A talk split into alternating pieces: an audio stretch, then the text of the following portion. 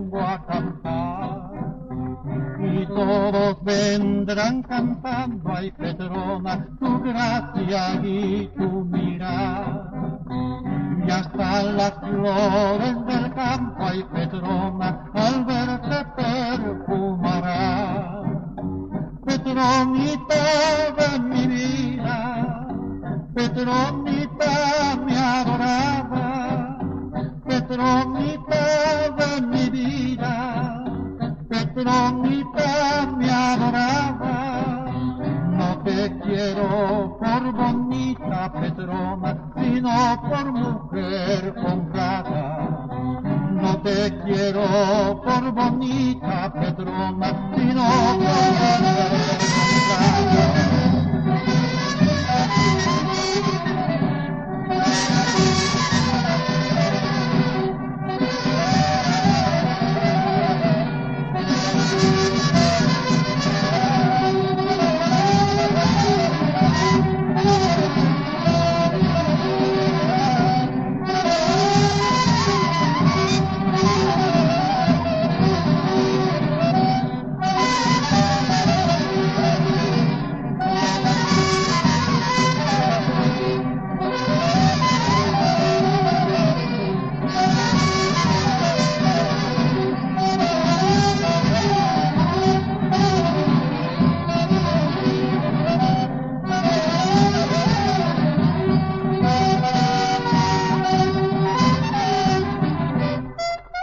La Petrona de Saúl Martínez y la banda Ada, folclor sureño del sello Vintage 2015, La Petrona.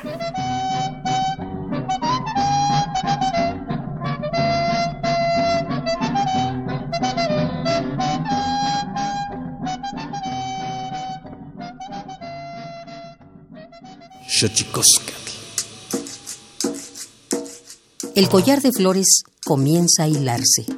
Es momento de ir a lo profundo.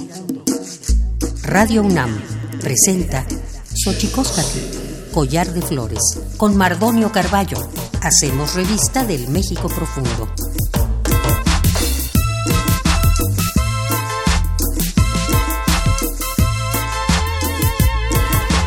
Hola, ¿qué tal? Muy buenos días. Bienvenidos a Xochicoscat, collar de flores, este collar que se va desenredando para hablar de los pueblos indígenas, de los pueblos campesinos, para hablar eh, de los derechos humanos en este país. Xochicoscat, ya estamos aquí. Xochicoscat.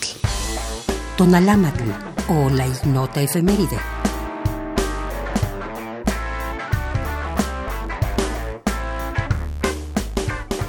...11 de junio de 2003... En México se publica la Ley Federal para prevenir y eliminar la discriminación.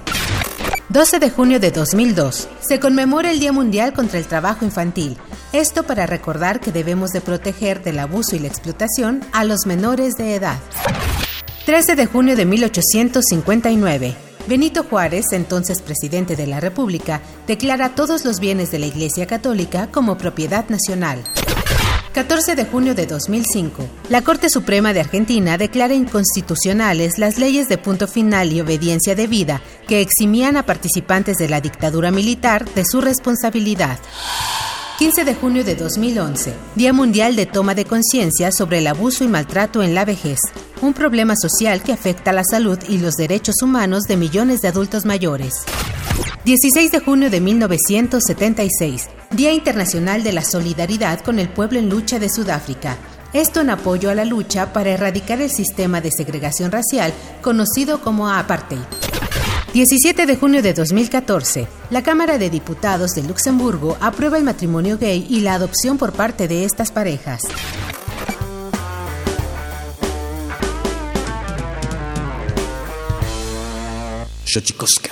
Y bueno, después de escuchar las efemérides de la semana, nos toca ya presentarle a nuestro invitado de esta mañana, Eric Huerta, coordinador general de redes por la diversidad, equidad y sustentabilidad. Hace Eric, ¿cómo estás? Muy bien, muy contento de estar aquí en tu programa, Mardonio. Pues me da mucho gusto que vengas a este nuevo espacio en el cual abordaremos, bueno, temas diversos, pero sobre todo temas referentes a derechos humanos, Eric. Tú, bueno, te hemos conocido a lo largo de esta carrera como un gran promotor de las telecomunicaciones, de la comunicación, me parece, en un país que se lo merece, un país que no se entiende, me parece que gentes como tú son importantes para que ese diálogo se abra, incluyendo en eh, los procesos tecnológicos para ello. Sí. Bueno, pues muchas gracias. La verdad es que eh, es súper importante que, existan este tipo de programas, ¿no? Entre más diversidad, más eh, voces puedan ser escuchadas en nuestra radio, pues es siempre la misión que tendrían que tener todos los medios de comunicación y pues muchas felicidades por este espacio. Eric, te recordamos, bueno, yo te recuerdo hace mucho porque un día me mandaste una guía para hacer estaciones de radio. Ah, ¿sí? Platícame de esa guía porque recién la acabas de lanzar y está en línea para que los que nos están escuchando aquí en Xochicosca, el collar de flores 96.1 de Radio UNAM pueda más o menos saber de qué va y por qué. Claro, bueno, fue en 2008 y armamos una guía para el trámite de permisos de radiodifusión indígena. En ese tiempo, permisos de radiodifusión Hoy eh, es una guía para permisos de concesión en comunicación. Cambió la legislación. Cambió la legislación. En aquel tiempo, pues todo era un misterio, no había, ni siquiera se sabía cómo hacer esto y era una manera de mantener a raya a las solicitantes, ¿no? Entonces el procedimiento era un misterio, nadie sabía cómo poner una concesión. Se habían dado ya las primeras concesiones de eh, radiodifusión indígena, en ese tiempo a, a Tlahuitoltepec, a, Radio Radio este, a Radio Nandía también, habían sido como estos que habían empujado la puerta para abrirla y pues queríamos que se mantuviera abierta y transparentar ese, esa concesión. En ese entonces logramos armar una mesa con diferentes autoridades que validaran esto que nosotros estábamos poniendo y luego a la hora de presentarlo, las autoridades se echaron para atrás, ¿no? Dijeron, no, ya no, porque vienen las elecciones, no se vaya a enojar Televisa, mira, preséntalo después, no sé cuánto. Y afortunadamente pues teníamos todo el apoyo de las comunidades y justo ellas se dijeron, no, nosotros vamos a presentarlo, lo presentaron y se armó aquel, aquel proceso. Hoy pues eh, es otra la, la situación, el proceso es mucho más abierto. De igual manera, pues no ha sido eh, eh, como algo muy utilizado por las comunidades indígenas, ¿no? Se han aprobado apenas unas eh, tres concesiones nuevas y otras tres existentes que pasaron. Y aunque sí ha habido mucho más comunitarias, que les llaman comunitarias, pero las radiodifusores indígenas no han optado tanto por este procedimiento y lo han optado con, con cautela. Y yo creo que pues es adecuado porque no saben qué tanto les va a implicar y además los mecanismos pues son tardadísimos. Ahorita tenemos ahí por, por, nuestra parte, por lo menos que estamos acompañando tres concesiones que ya llevan dos años y no se han, no les han otorgado nada, ¿no? Este, los radiodifusores, pues ellos han seguido eh, ejerciendo su derecho, pero este, pues es una de las razones por las que muchos tampoco dicen, bueno, yo voy a solicitar mi concesión. Además, porque muchos de ellos dicen, bueno, pues nosotros estamos en nuestro derecho, estamos en nuestro territorio y estamos ejerciendo este, este derecho. Además, todo el mundo piensa, eh, Eric Huerta, coordinador general de redes por la diversidad, equidad y sustentabilidad, hace, todo el mundo piensa que la concesión eh, de un medio de comunicación necesariamente tiene que ver con el usufructo ¿no? Eh, o un usufructo eh, con fines de lucrativos, ¿no? No es el caso de las radios comunitarias. Platícanos cuál es la diferencia, porque mira, creo que es un tema complejo que muy poca gente comprende, no nos, no, no, no, no entramos como o no encontramos el hilo que nos lleve a comprender qué es una radio comunitaria eh, en, en, términos como muy estrictos. Okay. Bueno, en el caso de los pueblos indígenas, ellos tienen no solamente el ejercicio de la libertad de expresión, sino el derecho al territorio y a utilizar, ya sé, preferentemente todos aquellos bienes que se encuentran dentro del territorio. Uno de estos bienes es, eh, eh, muchas veces los pueblos llaman el aire, ¿no? Pero es el, el espectro radioeléctrico y como tal, eh, es, es un, un, derecho garantizado en el artículo 16 de la Declaración de los Derechos de los Pueblos Indígenas el poder contar con sus propios medios de comunicación. Es decir, no solamente participar en los medios de comunicación, que eso también es un derecho, sino que cuenten con ellos, que ellos puedan armarlos, puedan atender sus propias necesidades bajo estos, eh, bajo la, tener su propia radiodifusora. Y, y, es, o sea, no es solo se ejerce la libertad de expresión, sino un montón de derechos que tienen que ver con el territorio, con el, eh, las decisiones sobre su propio desarrollo y todo esto. Entonces, no, no necesariamente tienen un fin comercial, sino simplemente es una posibilidad de seguir manteniendo sus propias formas de transmisión de conocimiento y de preservación de su cultura a través de todos los medios posibles y la radiodifusión es uno de ellos. ¿no? ¿Por qué eh, una, de las cosas que, eh, bueno, entre primero negar los permisos, ahora eh, no acceder a las concesiones o la complicación que, que, que ya tiene de suyo todo este trámite, ¿por qué son tan criminalizadas? ¿Por qué son tan perseguidas, Eric, las radios comunitarias? ¿Cuál es el tema de fondo de todo eso? Bueno, la radio comunitaria, yo creo que la comunicación en general, ¿no? De los medios, es la línea de frente, el primer frente, digámoslo así, de defensa de, del, del territorio, porque tiene que ver con la preservación de la cultura. En la medida en que un territorio se canta, se habla, se sueña, se preserva la propia lengua, se nombra, ¿no? Es la primera forma de preservarlo. Entonces, muchos de los ataques que se tienen para poder eh, apropiarse de este territorio empiezan por minar la cultura, ¿no? A través de la escuela, la educación, eh, la eliminación de todos estos. Y, eh, y luego ya más frontalmente cuando existe, pues digamos, una invasión del territorio como una mina, como una, este, sobre todo en el caso de las mineras, los eólicos, son estos medios los que están al frente realizando las denuncias, vinculándose con otros procesos, informando a la población y todo eso. Y entonces, justamente, eh, constituyen un, una eh, un elemento estratégico de la defensa de los, de los pueblos y del ejercicio de sus derechos. Y por eso precisamente quizás son tan eh, atacados. ¿no? ¿Cuál es la historia de la, de la radio comunitaria en México? ¿Quiénes son las radiodifusoras comunitarias indígenas o comunitarias que han logrado eh, como zanjar todos los requerimientos del Estado para poder eh, ejercer en plena libertad. Sí, pues yo creo que la radiodifusión indígena eh, se, se, remonta en sus principios a la, a la radiodifusión pública, porque fueron desde la, las primeras estaciones las, las estaciones de la, del Instituto Nacional Indigenista en ese entonces. Hoy Comisión Nacional para el Desarrollo de los Pueblos Esa, Indígenas. Sí, hoy, hoy la, la, CDI, la Comisión para el Desarrollo de los Pueblos Indígenas. Y en ese tiempo eh, existía un programa que se llamaba Transferencia de, de, medios, ¿no?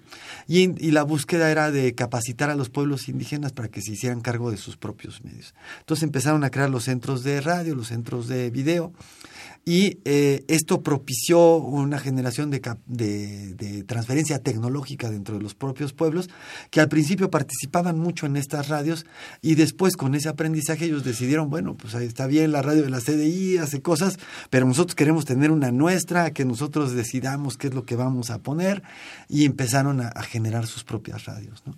Este, y yo creo que así ha sido, ha ido dándose ahora, ya sin esta dinámica o acompañamiento del gobierno, porque cada vez estas radios han estado un poco más alejadas, se han incluso se les ha quitado personal, están en riesgo muchos de sus acervos, pero los propios medios se han ido organizando colectivamente, acompañándose, transfiriendo conocimiento. Algunas de las propias radios comunitarias, como Radio Teocelo, por ejemplo, de las más antiguas, han formado a comunicadores y este y en esta solidaridad que caracteriza a los pueblos se han ido acompañando, se han ido enseñando y se ha ido generando este esta radiodifusión que con, con el el reconocimiento o no del propio gobierno, ellos persisten y, se mantienen.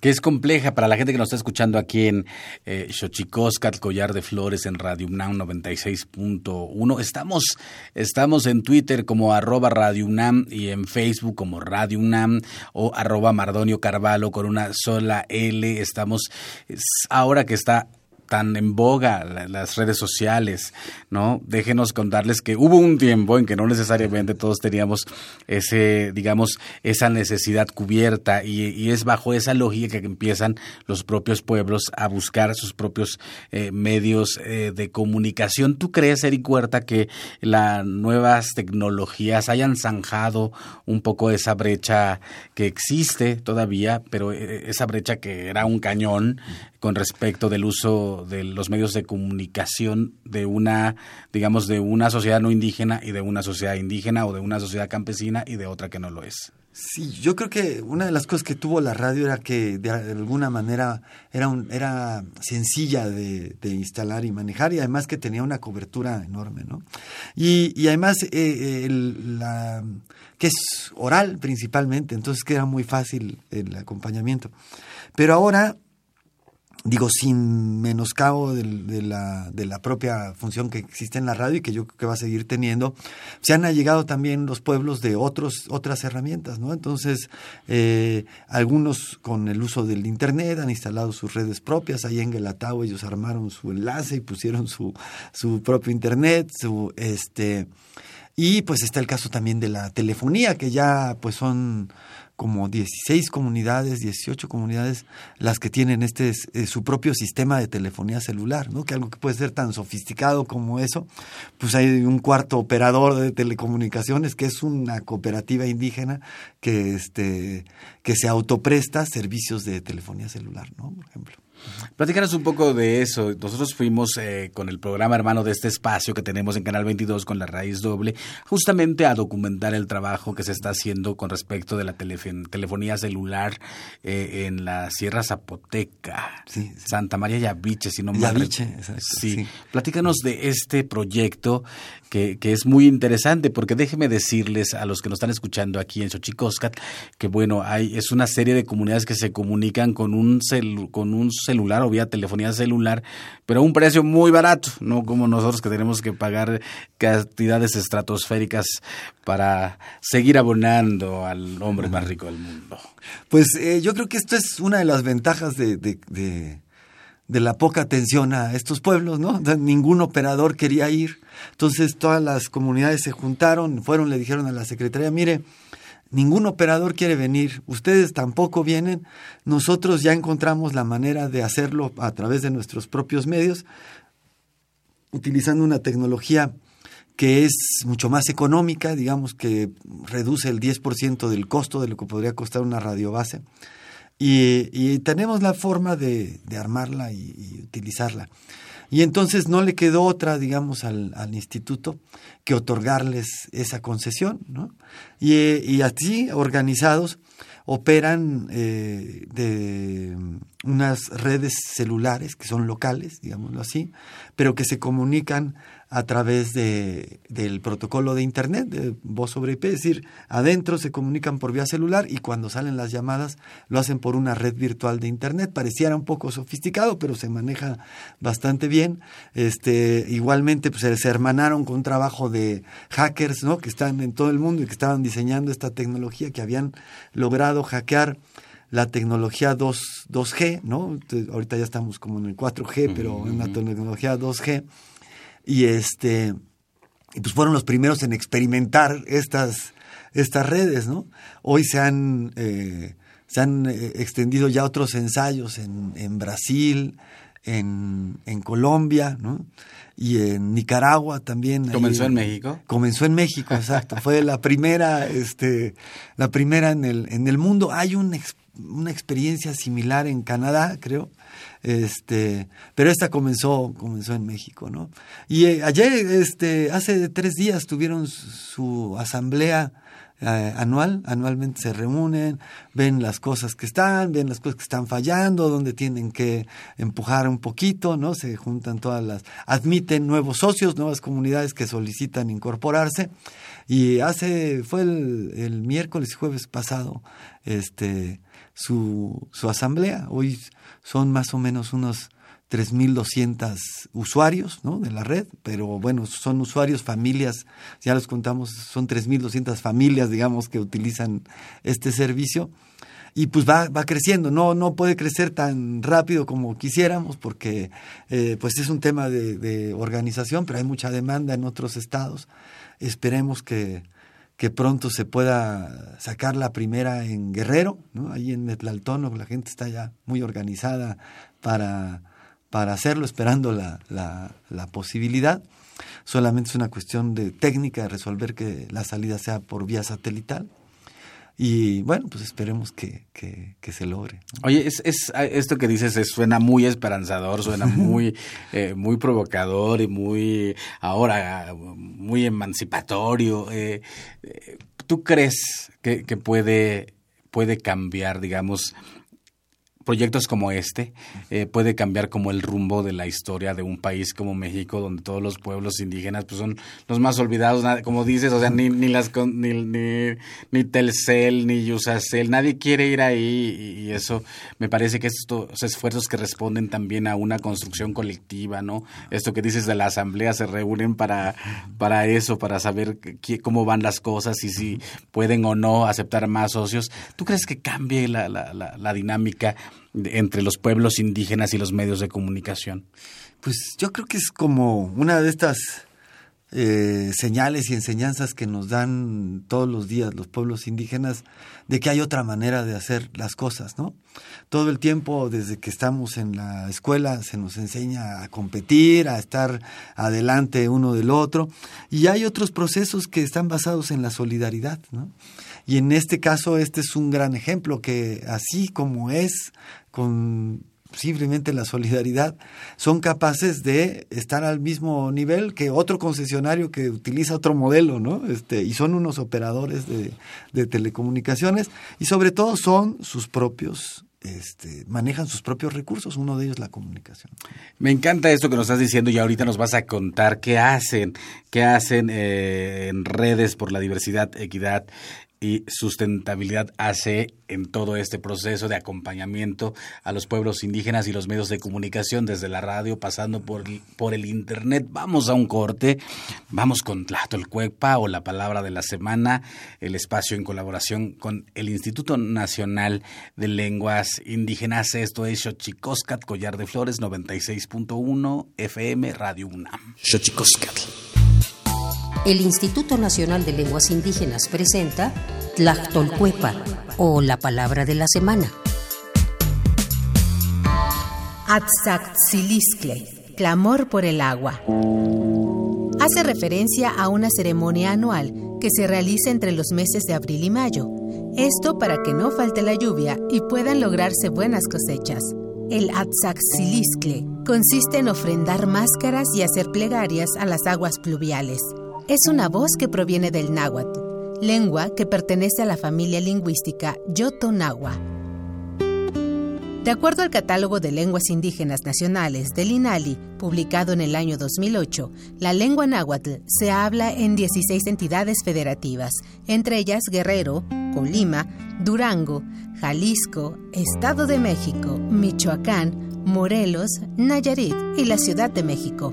Tiene 30 variantes lingüísticas y cuenta con 1.726.906 hablantes de más de 3 años de edad.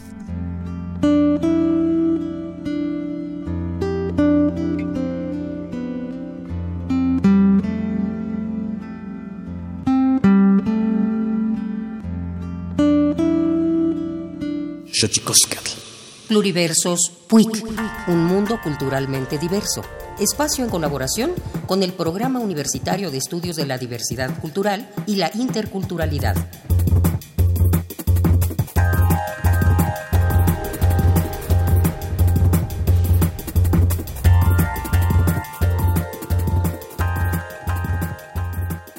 El primer mestizaje que hubo en, México en toda la historia fue el de los esclavos africanos con los indígenas. Es decir, los africanos que vinieron como esclavos para sobrevivir tuvieron que echar mano de lo que les ofrecieron los indios. Entre otras cosas, el mestizaje. Es decir, el primer mestizaje de México, según Aguirre Beltrán, fue entre indios y esclavos africanos.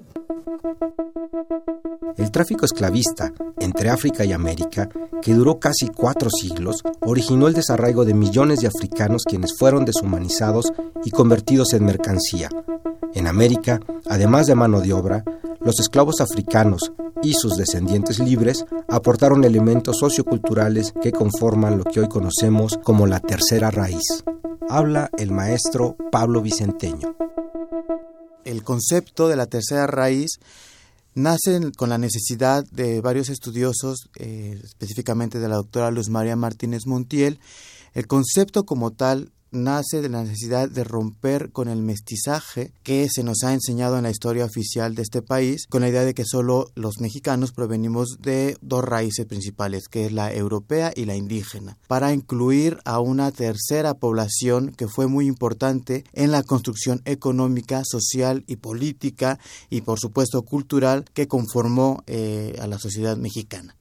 El mestizaje cultural que se produjo en toda América tuvo en algunas regiones predominancia africana, en otras fue la matriz indígena la que dominó y en todas aparece el elemento europeo como signo de sojuzgamiento.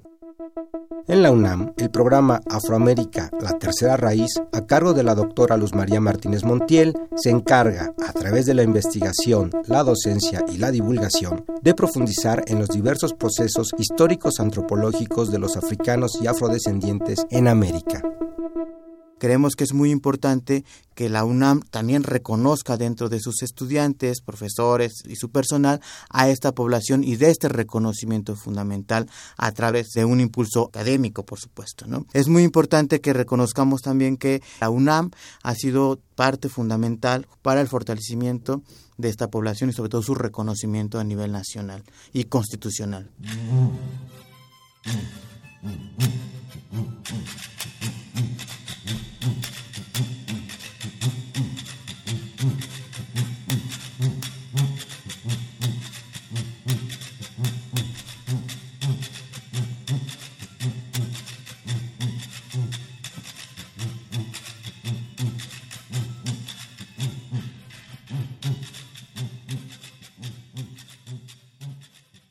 Shochikoska.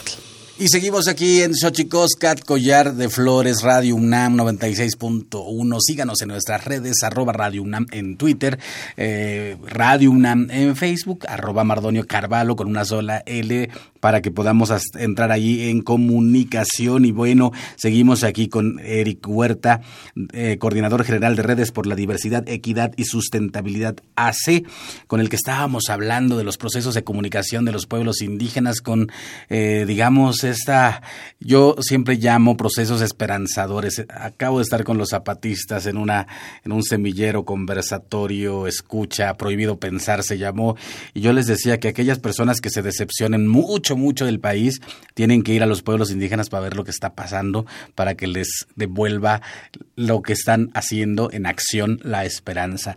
Eric Huerta, ¿Cómo, ¿Cómo se vinculan ustedes como asociación civil eh, en este proceso de, de, hacer medios de comunicación o de acompañar procesos de comunicación con los pueblos indígenas?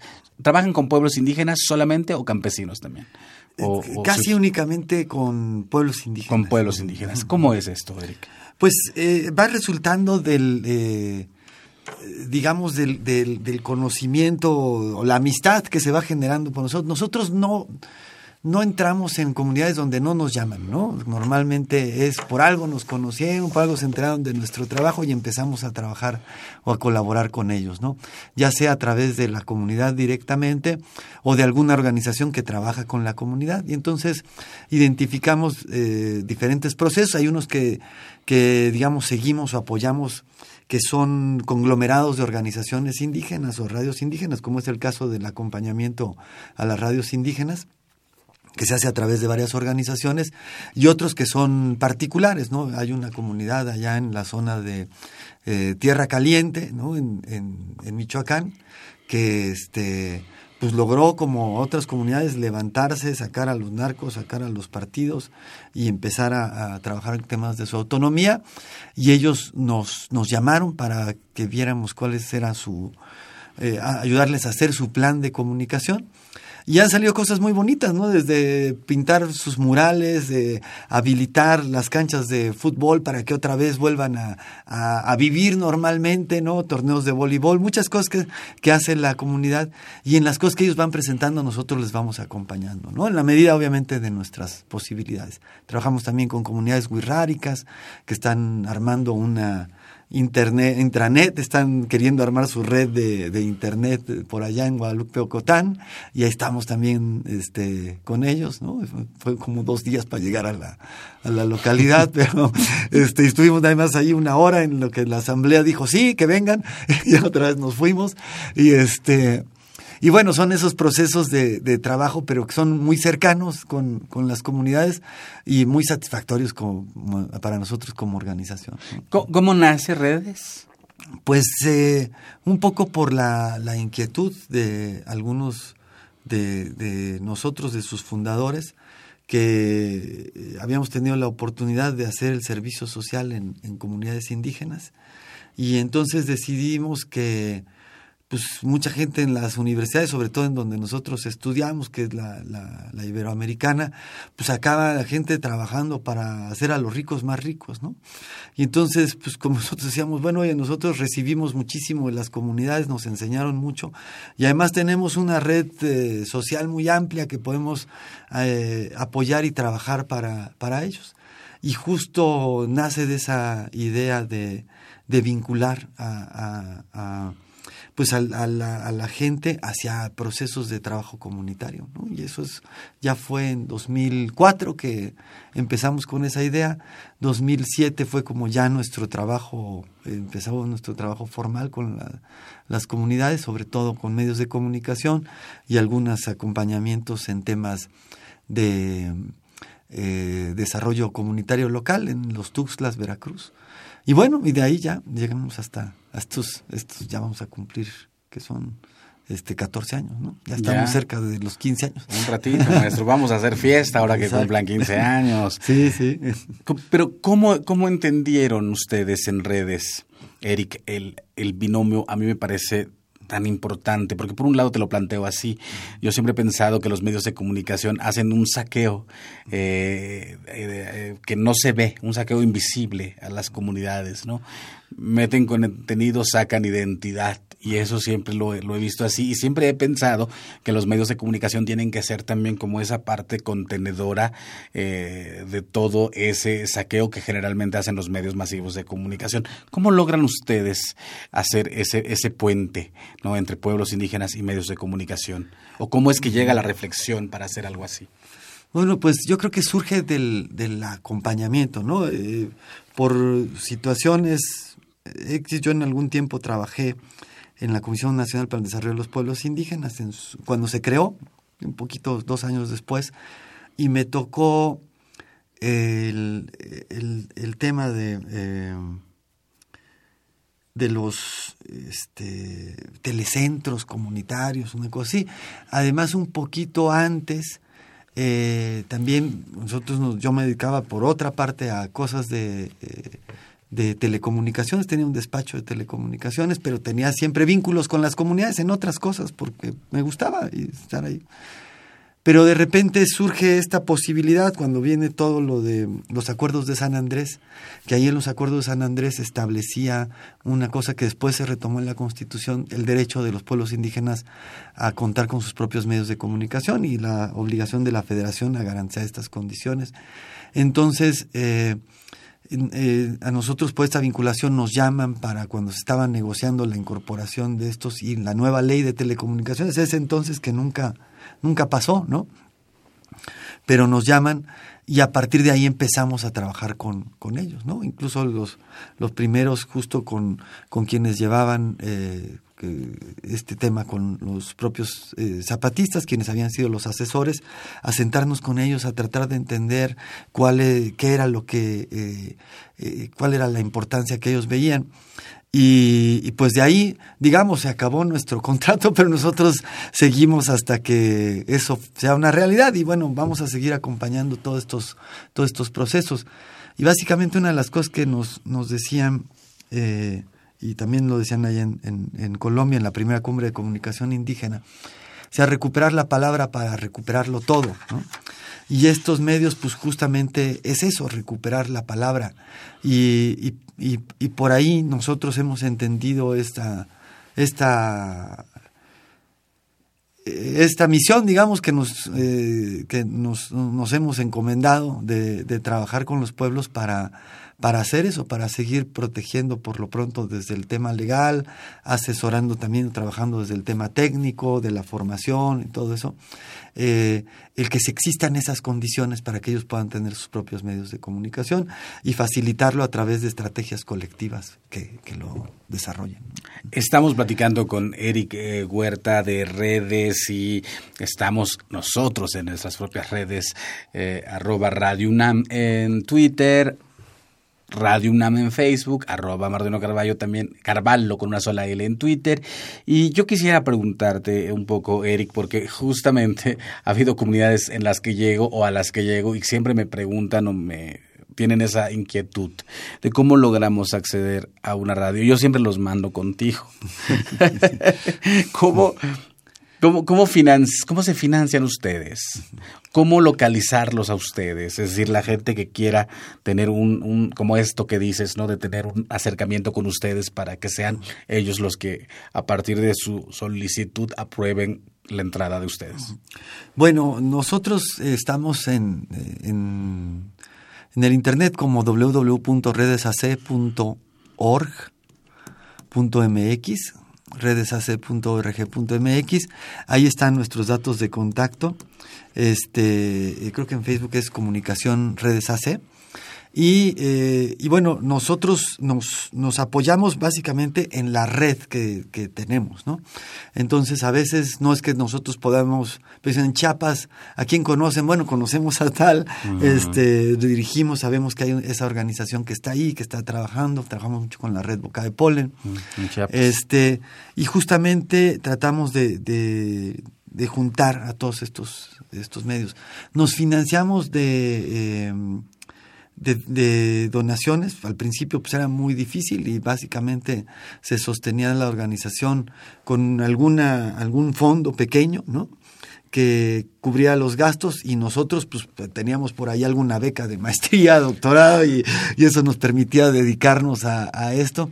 Eh, hoy ya tenemos algunos eh, financiamientos internacionales de la Sociedad de Internet, este, de la Fundación Ford, eh, que nos permiten ya trabajar como, como con, con, mucho con más recursos no este y, y, bueno pues eso es por la trayectoria que hemos ido desarrollando a lo largo de este tiempo y, y pero pues principalmente yo creo que el valor grande de la organización es esta red de trabajo que, que se tiene tanto con muchas comunidades como con muchas este, organizaciones y, y, que fomentamos eso, ¿no? Que la gente se ayude se ayude todo el tiempo. Hay una cosa como dicen, campesino a campesino, ¿no? Esta formación campesino a campesino. Tuvimos un diplomado de técnicos comunitarios que hicimos el año pasado y bueno, de ahí salió una red muy fuerte. Acaban de poner una radio allá en, en, en, la. En, con los ICOT, ¿no? Ah, sí, que los conocimos ahora hace poquito. Ajá, y, y este, acaban de poner una radio que, que la solicitaron a partir de la, del, del sismo. Y, es, y fueron ellos, ¿no? Esta gente que se conocieron en el diplomado, que andaban en Chiapas, que aprendieron a armar, eh, como técnicos, a armar estas radios, y fueron ellos las que fueron a, ponerlas, ¿no? Y entonces, que, esa es la intención, es decir, fortalecer las capacidades de, de las diferentes organizaciones, de los propios pueblos, para seguir fomentando esta, esta cadena de, solidaridad que se tiene. ¿no? Platícanos un poco, Eric, eh, Eric Huerta, con eh, cómo es el mecanismo. O sea, yo como comunidad necesito un radio, voy contigo, tú me dices, bueno, en tu estado hay estas personas que están haciendo lo mismo. Eh, Platícanos más o Sí, menos ese básicamente yo creo que una parte importante es que la comunidad quiera eh, hacer una radio. Este, primero yo creo que lo que, le- lo que les recomendamos es que vean si lo que quieren es hacer un programa de radio o hacer una radio, ¿no? Si hay cobertura ahí, ya hay alguna estación que crean que les permite un espacio, empezar por eso, ¿no? Empezar por ensayar, porque luego ah, eh, la sostenibilidad de una radio, pues, eh, eh, como decían, nos metimos a brujos sin saber de hierbas, ¿no? y entonces ahí andas, ya te metiste en la radio y tal, y no tienes manera de, de juntar eh, contenido o programación, ¿no?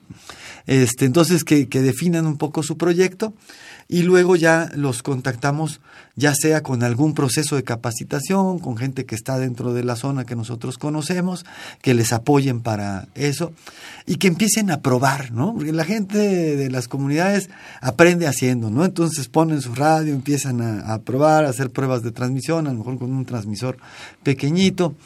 Eh, eso es lo que todavía no entiende el instituto, ¿no? Que, que aquí los pueblos indígenas primero ensayan, luego ven si les funciona y luego ya verían si piden una concesión, ¿no? Y no existe este mecanismo, o sea, actualmente eh, existe el mecanismo de tú solicitas la esta, te esperas seis meses, un año, dos años, ya que te dan la concesión, pues ya si hiciste eso, probablemente la gente que tenía la iniciativa ya se aburrió, ya se perdió, ¿no? Necesitan empezar a, a trabajar. Y luego los, los involucramos a alguno de los procesos de capacitación o de trabajo que tenemos.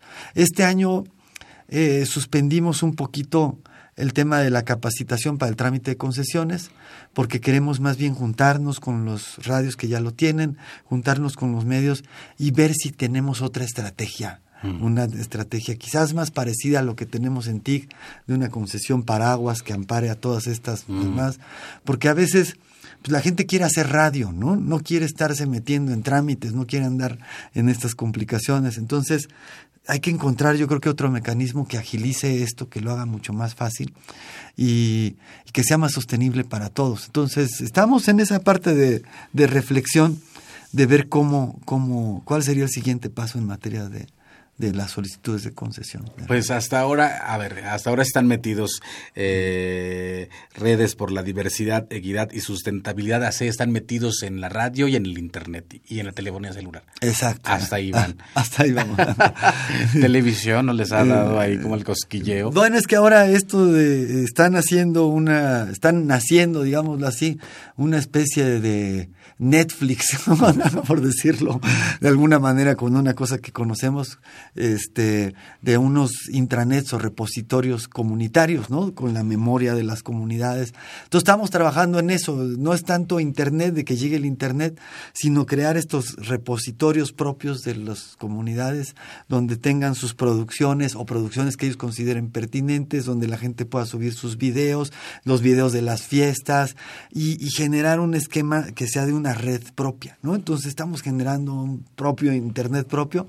Hay un proyecto con cinco comunidades en distintos lugares, Chiapas, este, la Sierra Huirrárica ahí en Nayarit, este, en Oaxaca, otros dos. Eh, y estamos, en, en generando esos procesos. Entonces, ese es, ese es ahora, el, digamos, el nuevo, el, proyecto nuevo de, este, de redes. Eh, ya tiene ahí, uno, el de Chiapas, el que está más desarrollado, le dieron un premio a, a Mariano, que este, le dieron el premio de, de los eh, menores de 25 años de Internet por haber hecho esto. Y bueno, pues eh, es, es todo un reto, ¿no? Porque es una parte tecnológica, pues también una parte de colección de acervos, de poder articular a todos estos productores que están aquí. Este, estamos armando, ya te comentaba, hacer una, una reunión con todos, ¿no? Los que están produciendo contenido para ver cómo, pues cómo facilitamos estos procesos dentro de las comunidades. Seguro en este andar, Eric Huerta, te has encontrado con, eh, como todos los caminos, eh, cosas muy afortunadas y cosas con mucho infortunio. ¿Qué es lo, lo, más decepcionante que te ha pasado en esto? Ah, bueno, pues yo creo que, o sea, para nosotros esta experiencia de acompañar la telefonía comunitaria ha sido un proceso a la vez muy gratificante, pero un proceso también eh, con muchos, mucha reflexión. O sea, nos hemos pasado peleando todo el tiempo, ¿no? En esto. Hace poquito nos querían cobrar un millón de pesos por el espectro, bueno, a nosotros no, a las comunidades, un millón de pesos por anual por usar el espectro. Entonces eso equivaldría a decir, bueno, pues si o pagamos el espectro o, o se mantiene este sistema, ¿no? Y, y por cosas como pues, burocracia simple, o sea, errores así eh, minúsculos. Pero bueno, de repente te hace pensar si para nosotros, que somos una organización ya con mucha trayectoria, que estamos acompañando a un grupo de organizaciones, es esto, ¿qué es para una comunidad chiquita que lo único que quiere es poner su medio de comunicación o hacer una radio, ¿no? A nosotros esto nos ha tenido que solicitar ayuda de despachos pro bono porque no, no contamos con las herramientas para todas las áreas aquí. Sí, somos muy buenos en, en telecomunicaciones, pero pues esto es fiscal, ¿no? Entonces, eh, pues es a veces un poco decepcionante, ¿no? Incluso el mismo gobierno a veces se ha parado el cuello diciendo, ah, esta es la primera concesión y todo y al mismo tiempo pasan estas cosas. Y pasan por pues unas actitudes burocráticas a veces muy simples, ¿no? dicen, no, pues mira, yo no puedo interpretar más allá de la ley. Y, pero sí puedo hacerlo cuando se trata de, eh, de, TV Azteca, ¿no? O claro. 13, ahí sí, ahí sí puede. Hacías mención de la ley de telecomunicaciones que no pasó, ya sabemos por qué. Ajá, ¿no? No, y hay un caso aquí muy relevante, una concesión social que se le dio a Fundación Azteca para que eh, arrancara, para que pusiera sus frecuencias para la Fórmula K. O sea, yo no sé qué de social tiene eso. Se, otorgó en tres días. ¿no? Nosotros tenemos con concesiones con dos años ahí. Y ahí sí la cosa es muy estricta y la ley es este. Entonces, esas cosas son desgastantes. A veces, de repente, en este caminar nos encontramos también gente muy eh, con mucha voluntad de apoyar dentro de las propias instituciones, ¿no? Este, hemos tenido cosas muy gratificantes dentro de eso, pero es una lucha bastante dura y yo creo que nosotros tenemos que encontrar la manera de, de evitarle a las comunidades todas esas penurias, ¿no? Entonces por eso ahora estamos mm. reflexionando una estrategia distinta de tramitar concesiones, porque pues nos, nos ocuparía casi todo el tiempo de la organización y es un trabajo básicamente improductivo, o sea, no sirve para nada que la gente tenga una concesión más que para que no la molesten, ¿no? Entonces, este, o que te molesten más. que te molesten más. Entonces, este, pues por eso queremos buscar otra, otra forma de, hacer las cosas. Pues estaremos pendientes. Eh, eh, Eric Huerta, coordinador general de redes por la diversidad, equidad y sustentabilidad. Hemos llegado al fin de este Xochicosca, el collar de flores, aquí en nuevo programa en Radio UNAM 96.1 de FM. Gracias por la visita y los micrófonos, bueno, están abiertos para tu palabra que a la vez es la palabra de otras palabras de otros tantos compañeros. Los micrófonos de esos chicos que están abiertos para ti, mi querido Eric Huerta. No, pues muchísimas gracias, muchas felicidades por este programa. Siempre es muy gratificante encontrar estas producciones y te seguimos ahí en todos, en todos los medios que apareces porque no eres tú nada más, sino es la voz de, la posibilidad de dar voz a muchas comunidades, a muchos proyectos. Esa es la idea, ser un puente, abrir una ventana, Xochicoscas. Vamos ahora con esta sección del Instituto Nacional de Antropología e Historia que se llama Más libros al rostro o lo que es lo mismo, más Amoch menos Face. Más libros al rostro o lo que es lo mismo, más Amoch menos Face. Espacio en colaboración con el Instituto Nacional de Antropología e Historia.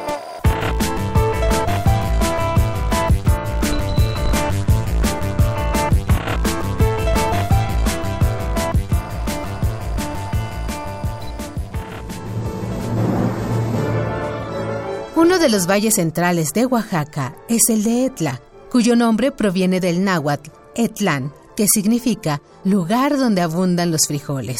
Los zapotecas conocían al valle como Locvana, un lugar de tierra fértil que daba a los lugareños grandes frutos. Durante el posclásico tardío, Etla tuvo comunidades que funcionaron como ciudades-estado.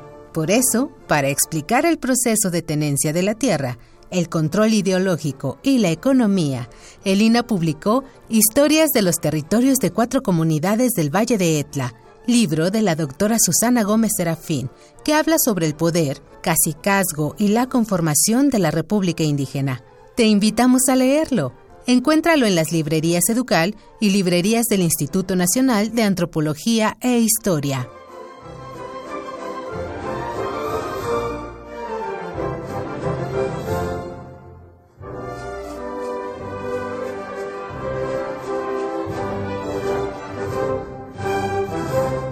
Xochicoscatl.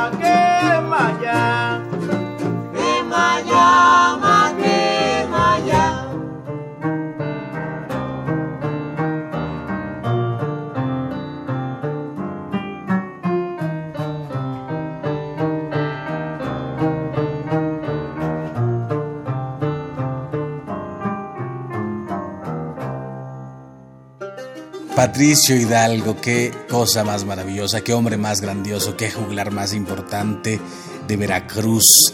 Patricio Hidalgo, nieto de don Arcadio Hidalgo, por más señas, nos regala esta onomatopeya sanadora, deliciosa en ritmo, que llama, que llama, que llama, que llama, que llama, Patricio Hidalgo.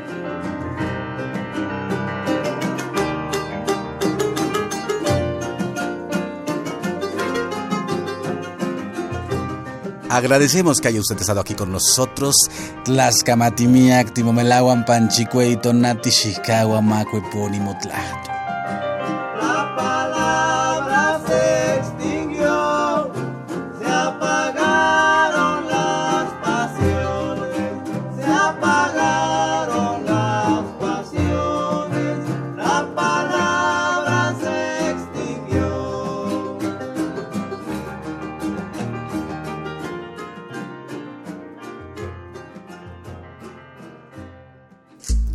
fue Xochicóscatl, Collar de Flores, con Mardonio Carballo. Hacemos revista del México Profundo. Una producción de Radio UNAM. Experiencia sonora.